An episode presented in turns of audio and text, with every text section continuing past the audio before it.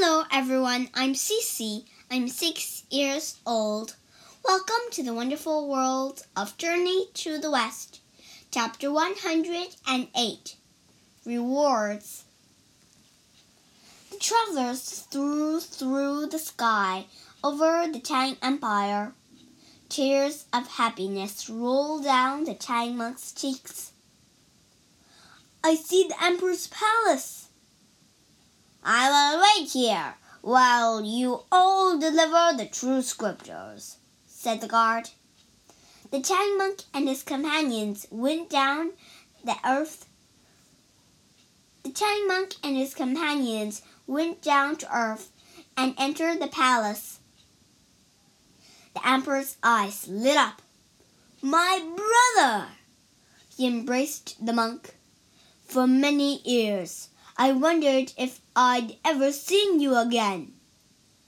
Did you get the true scriptures? Yes, said the Tang monk, but please forgive me. The journey took much longer than I expect. There's no need to apologize, said the Emperor. Then he noticed the monk's companions. Who are they? Wukong stepped forward.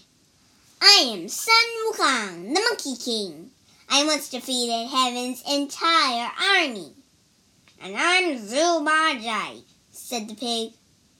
My name is Sha Wujing, said the purple spirit. They protected me during the journey, Tang Monk explained. I couldn't have reached the Western Paradise without them. The emperor bowed to Wukong and others. The monkey laughed. You don't need to bow. We were happy to help.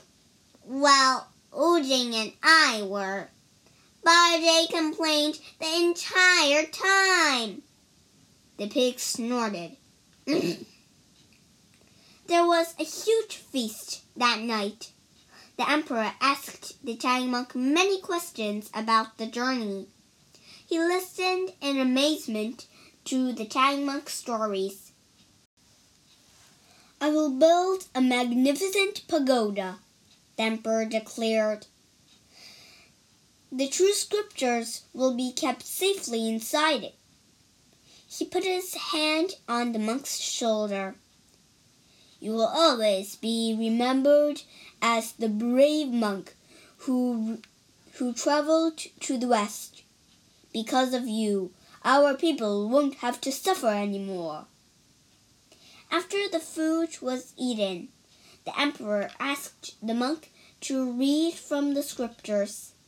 The Tang monk smiled. I would be happy to read from them. The monk sat on a platform where the true scriptures had been placed in baskets. He unrolled a scroll. Suddenly, light filled the room. The Tang monk and his companions rose into the sky. We should return to the Thunderclap Monastery, said the guard. Buddha is waiting for you. Yes, let's go, said the monk. The travelers were soon bowing before Buddha again. Other Buddhas and Bodhisattvas stood behind him. Buddha addressed the horse first. You carried the Tang monk on the journey and earned forgiveness for your crimes. You will now be a golden dragon in heaven. Light flashed as a large golden dragon soared into the sky. Wu Jing, said Buddha, you too have earned forgiveness for your past crimes. You will now be a golden deity.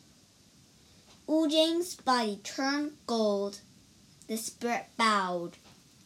Thank you, Buddha. You have earned forgiveness, Bajie, said Buddha.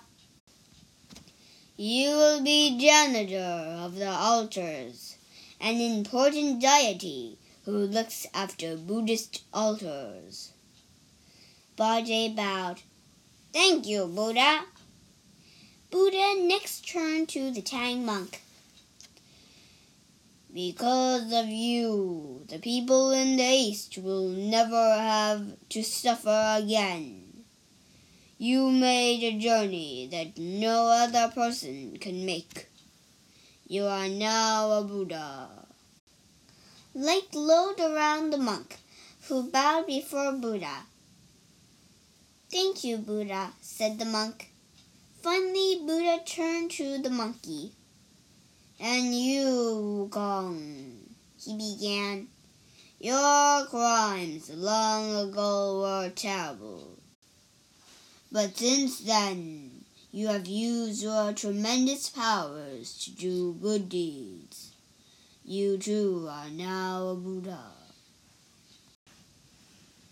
Wukong bowed. Thank you, Buddha. Hey! The monkey suddenly noticed that his head felt different. The headband is gone. Buddha smiled. You don't need it anymore jumped with joy. Wukong and the Tang monk joined the other Buddhas and Buddhist Bodhisattvas. They had been in the Western paradise ever since. 在这个故事里，我们学两个单词。第一个单词 deity，d e i t y，deity，神。第二个单词 tremendous。T R E M E N D O U S tremendous 巨大的、惊人的。